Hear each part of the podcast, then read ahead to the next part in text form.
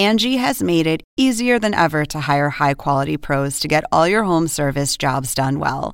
Just bring them your project online or with the Angie app, answer a few questions, and Angie will connect you with local pros who match your specific needs. Or book a service instantly at an upfront price. So join the millions of homeowners who use Angie to care for their homes and get your next home service job done well. Download the free Angie mobile app today or visit Angie.com. That's A N G I.com.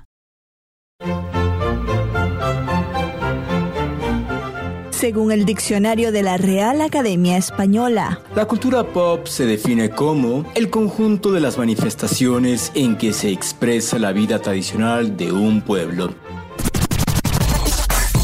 nosotros la definimos como Música, cine, televisión, famosos teatro, moda. y arte. ¿Y tú? ¿Cómo, ¿Cómo la la defines? Somos Zona con Marisabel Houston. y Javier Merino. Hola familia Zona Popera, yo soy Marisabel Houston, les saludo desde la ciudad de Atlanta. Me pueden encontrar en Twitter en arroba HoustonCNN y en Instagram arroba Marisabel Houston. El personaje que tenemos el día de hoy acá en el podcast, Pedro Capó, muchos de ustedes quizás lo conocieron con el tema Calma, que lo llevó el año pasado a tener el Latin Grammy como la canción del año. Pero la carrera de Pedro Capó comenzó muchísimo antes de ese sencillo. No solo hizo teatro musical, también se fue a Minnesota a estudiar música en una academia que se especializaba en la música pop, un género que él ahora sigue, obviamente fusionado con un poco del reggae, con un poco del reggaetón, de ritmos latinos y urbanos. Conversamos con Pedro Capó vía Zoom por el nuevo lanzamiento de su tema La sábana y los pies, una canción que invita a celebrar ese amor rico entre parejas, a celebrar que a veces menos es más y que no necesitamos muchas cosas para disfrutar y celebrar el amor. Esta es la conversación que tuve con Pedro Capó. Que de lunes a domingo te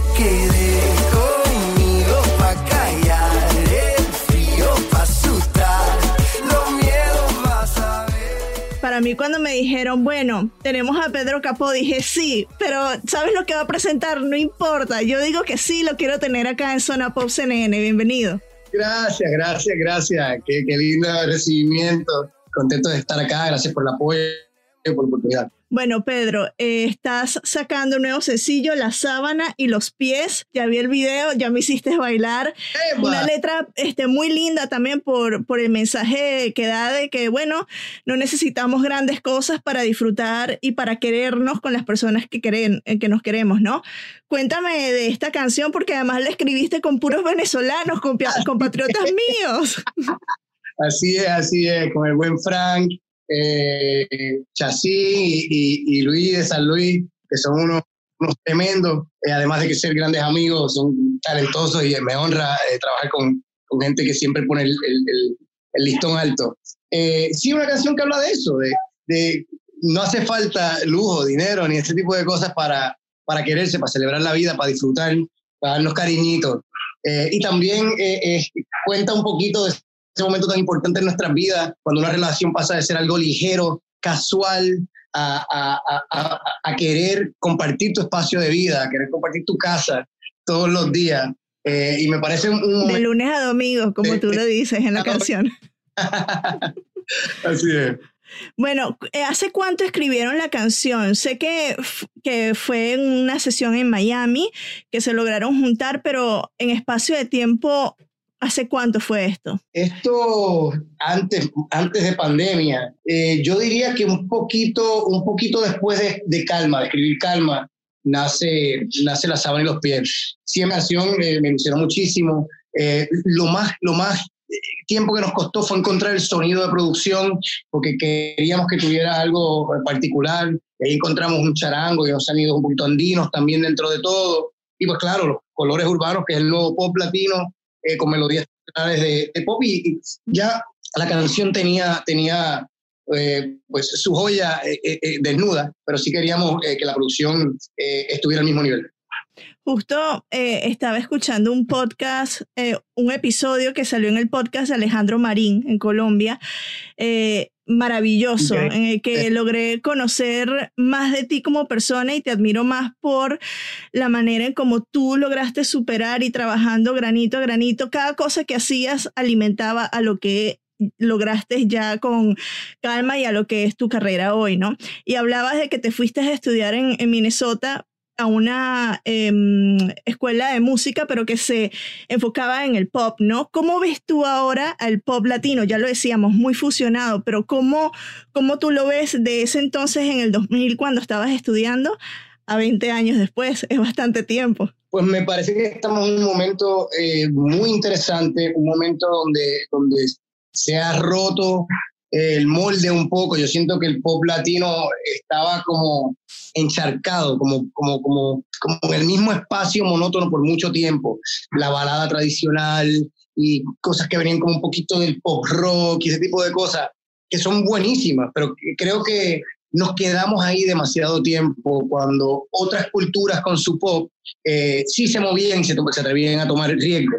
Y yo creo que hay que, no, hay que darle eh, eh, mucho crédito a los colegas del género urbano porque empujaron y defendieron a capa y espada lo que se ha convertido contra mucha adversidad, lo que se ha convertido en, en eje de cambio.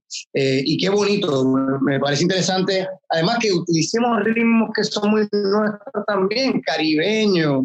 Eh, reggaetón puede ser cumbia, puede ser plena, puede ser bachata, puede ser, no sé, muchísimas cosas y, yo creo que era tiempo ya de, mover las fichas un poquito y, y, creo que ahí es donde estamos, un espacio abierto donde hay mucha, ya los artistas se atreven a innovar, empujar un poquito, vemos Bad Bunnies, vemos Rosalía, vemos eh, Mon Laferte, vemos cosas eh, que ya empiezan a, a... Y además es, eh, es un género que logró llevar a la música latina a un estrato más global que no lo habíamos logrado eh, en con otros géneros o quizás artistas específicos, pero no como, sabes, como un conjunto. Bueno, ya estábamos hablando en el inicio del, del tema, quiero que hablemos del video cómo se grabó. A mí me encanta, uno, por la paleta de colores que tiene, son unos colores muy noventeros. Yo nací en los 80, pero crecí en los 90, entonces para mí esos colores, el morado con el azul, siempre me llama mucho la atención, pero además es muy bonito estéticamente hablando por todas esas imágenes, ya ustedes lo verán en el canal de YouTube de Pedro, que se van reflejando en la pared y las escenas tuyas, que son eh, bastante, hay partes cómicas, hay partes más sentidas. Cuéntame cómo, cómo lo trabajaron? Eh, pues esto nace bajo, bajo la nueva realidad, ¿verdad? Eh, estando en cuarentena, eh, ¿cuánto podemos hacer? yo sigo diciendo que a veces cuando, cuando el tener menos te lleva a más. Y, y, te pones juguetón, te pones creativo, la, la, la, la, necesidad es la madre de la invención. Entonces agarramos proyectores que yo tenía, míos personales, y empezamos a jugar como, como tenemos una chica en, este, en esta historia, respetando el distanciamiento Con social. distanciamiento social. es muy buena idea. Claro, pero la grabaron a ella aparte y luego proyectamos las imágenes y se vuelve un juego un poquito de, de proyecciones de mi mente, de donde yo estoy eh, hablando de esto desde un espacio de cuarentena. Fue tirado en la casa, el video, eh, con un crew súper reducido. Eh, y yo creo que esa es la, esa es la magia de, de, de, de ese tipo de producción y lo, lo, que le podemos sacar a este momento que estamos viviendo. Además, qué bonito representar también eh, esto que nos ha tocado, estar encerrados con una canción que invita a que se cierren contigo. Claro, que había en el horno, porque eso a mí me, me, llamó la atención. Veía el horno y veo una olla ahí que está como en ebullición y yo digo, ¿será una olla en ebullición? Pero después veo que el horno está abierto. Yo soy productora, me doy cuenta de esos pequeños detalles. que había en el horno, Pedro? Había una olla, una olla ya lo seco, ya lo seco, era todo. me lo sospeché por un momento. Bueno, quiero que, que, que, hablemos para la gente que no conoce de tu carrera. Tú vas más allá o tu carrera empieza más allá de calma, ¿no? Cuéntanos cómo fueron esos inicios porque también estuviste en el teatro musical. ¿Qué te dio a ti el teatro? ¿Cómo te alimentó para llegar a los escenarios y ya como cantante, como solista? Eh, el teatro musical, pues, increíble. Llego ahí como por, por, cosas del destino, por accidente. Yo viví en Nueva York eh, y tenía una, una manager que se llama Joana Castro, que me empujaba a hacer 20 cosas. Me dice, mira, lo que se da lo de la música, yo creo que tú tienes la capacidad para, para, para, el teatro. Yo la última vez que había hecho teatro musical lo había hecho el ratoncito Miguel en, en quinto grado. pero tú eres loca, ¿cómo voy a hacer yo esto de ir a audiciones?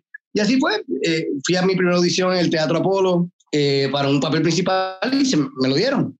Y así a observar, a aprender, eh, y, me ha nutrido increíblemente en, en, el aspecto musical también.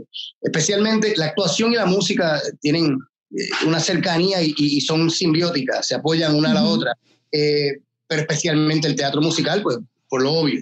es una cosa de ritmo, es una cosa de, de proyección y eso en el trabajo de, del escenario musical me ha, me, ha, dado mucho.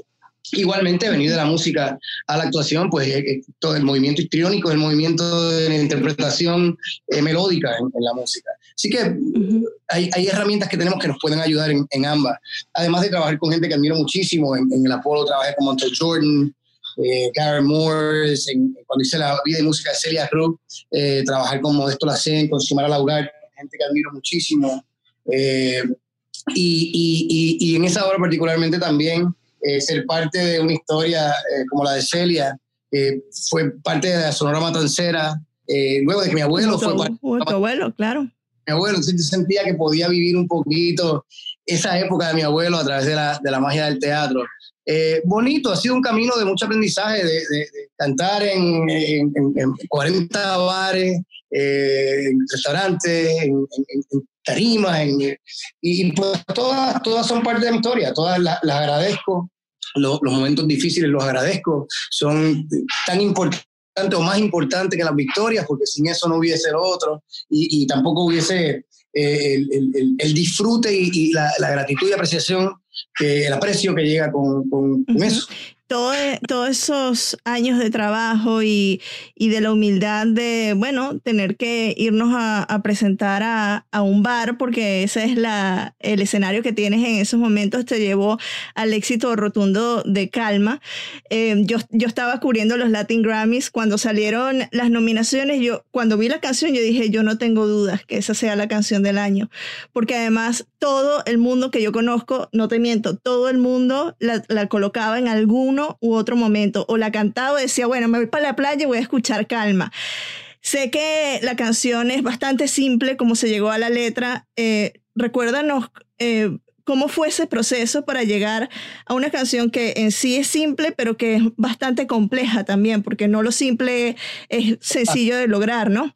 Este, cuéntanos, danos un, recuento de eso eh, y de cómo a ti te cambió la vida, Calma, porque o sea, lograste llegar a partes del mundo que, que son difíciles de explicar, ¿no? Sí, totalmente. Pues mira, fue un, fue un proceso de, muy, de, de, nada de pretensión. No, no estábamos buscando un hit, no estábamos buscando un sencillo. Fue un momento donde nos pusimos a explorar, eh, Rec 808, George Noriega y yo, eh, jugando. Empezamos a jugar con un beat y a bajarle el ritmo, a hacerlo más lento, como cómo sonaría un, reggaetón, pero si lo llevas a la velocidad del blues reggae, eh, ¿qué podría pasar por ahí? Y luego de soltar el beat y los acordes, yo empiezo a soltar, es como casi escribo, soltando melodías de, y disparates, diciendo lo que era así de, la mente, y todo se dio natural, casi de una, de una tirada salió todo lo que es calma melódicamente y salió la palabra playa. Eh, y al principio me costaba decir, yo no sé si quiero hablar de la playa, porque a veces las cosas de la playa son como chismes. pero, pero para nosotros los caribeños nos conectamos. Claro, y la verdad que fue, fue bien natural, bien divertido. Fue sanador también. Acabamos de pasar por el huracán María el año anterior y, fue un momento como de celebrar eh, lo lindo de nuestro Puerto Rico, lo, lo, lo inmovible, lo, lo inquebrantable.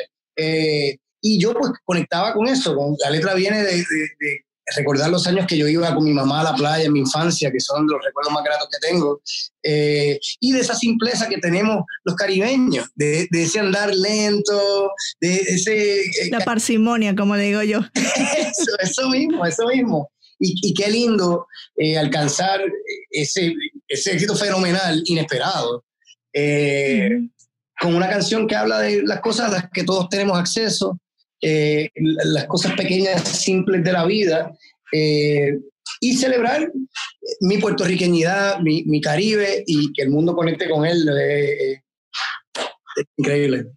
¿Con qué has conectado tú durante la cuarentena? Porque todos hemos tenido que hacer este trabajo de introspección porque estamos aquí metidos en la casa. Yo estoy con mi marido, otros están con toda su familia, otros están solos. A ti en particular, este tiempo eh, de solitud, ¿con qué te llevó a conectar personalmente? Eh, bueno, primero que, que, todo, eh, la gratitud de poder seguir haciendo lo que, lo que amo, independientemente de no poder hacer shows en vivo. Hay, hay, gente que sí la está pasando muy duro. Hay gente que se ve afectada directamente en cuestión laboral, en cuestión económica, con, con, la incertidumbre que estamos viviendo, que, que ya va tiempo y va para pinta que va más tiempo. Así que gratitud, gratitud. Dar gracias también porque dentro de toda la locura que está pasando de, de, mí, eh, en mi vida personal, pues también me ha traído un descanso que, que me hacía falta. Calma eh, fue un momento de bendición y de alegría, pero también de mucho ajetreo, de mucho trabajo, de un ritmo que nunca había vivido en mi vida. Eh, y me tocaba también bajar revoluciones un poquito, lo aprecio, el regresar a la creatividad, que al final del día es lo más importante de todo. Eh, las luces y los colores son lindos y las, las, alfombras rojas y los toxidos y todo ese tipo de cosas, pero sin, sin materia prima, que, que, que es la expresión, eh, no hay nada. Entonces, es siempre bonito regresar a, a, a cero y, y, conectar con las cosas que en verdad tienen, tienen valor y sentido. Fuiste uno de los artistas que estuvo en, en este, en la iniciativa en Puerto Rico, dar un concierto, un driving concert, ¿no? Que gente en sus carros. ¿Cómo fue esa experiencia? Sé que en Holanda también han intentado algo similar. Yo extraño mucho ir a un concierto, o sea, para mí ese es el templo, o sea, yo necesito estar en un concierto y tener la música que me grite a los oídos para sentirme bien. Para ustedes o para ti, ¿cómo fue esa experiencia ahora ver carros delante de ti? Igual tocaste, pero tiene que haber sido muy extraño, ¿no? Pues mira, no lo fue, no lo fue. Fue, fue interesantísimo, fue sanador. Eh, o sea, el animal dentro de mí que pide ese espacio de tocar en vivo estaba ya queriendo romper la jaula y, y, se sintió como un show en vivo, se sintió como un show en vivo. Fueron 500 coches, eh, promedio de 3 a 4 personas por coche. Eh, todo el mundo trajo su neverita de playa con su refrigerio, su comidita. Eh, y, y, fue lindo por muchas razones. Eh, primero, se, se, logró hacer de manera controlada. Eh, todo el mundo en su espacio, había un distanciamiento, los que tenían pick-up trucks se paraban ahí arriba y súper divertido, pero todo se manejó de una manera acorde con lo que está pasando y lo que tenemos que proteger. Número dos, para mí personalmente, pues es, es, es, es, eufórico el estar en tarima después de tanto tiempo, igual para mis colegas que se presentaron esa noche, pero también está el factor industria. Hay una industria que se alimenta de, de este tipo de eventos. Eh, productores, eh, músicos, técnicos, que, no solamente recibieron una inyeccióncita económica, sino que reciben una luz al final del túnel. Ok, se pueden hacer cosas y ya, ya, ya estamos creando ese tipo de, de espacio, iniciativa. Y por último, y quizás lo más importante, la alegría que se le lleva al público, que está desesperado por, tener, por ir al templo eh, y, y, disfrutar y, y, distraerse un poquito y conectar con, con esta parte tan nuestra que es la música. Bueno, Pedro, ya nos regalaste una canción, La sábana y los pies, para aguantar estas semanas, para que la gente la escuche. ¿Por qué no le haces la invitación a tus seguidores que vayan a ver el tema, que escuchen, que te apoyen con un stream o hasta comprando la canción? Cómo no, familia, ya eh, les presento La sábana y los pies, mi nueva criatura, espero que sea su agrado, viene de, de, todo corazón, eh, espero que, que sea un balsamito, una sabanita caliente en estos tiempos eh, incierto. Eh, así que vayan, escúchenla, que está, está buenísimo. El video se hizo con mucho cariño también, con mucha alegría y ya está disponible en todas las plataformas, así que que la disfruten. Se van a poner a bailar como yo. Gracias, Pedro. Te mando un abrazo. Igualmente, chao.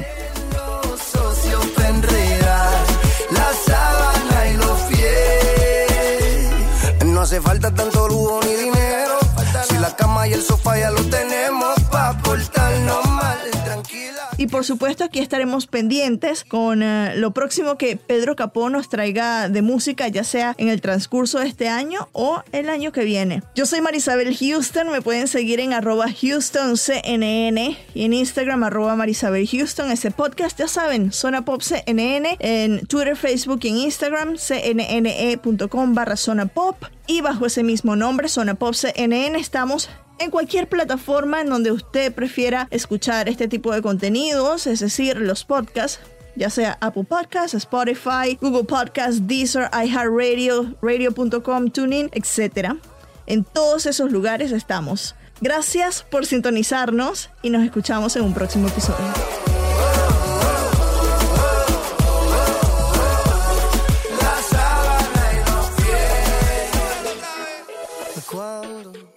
Se me quita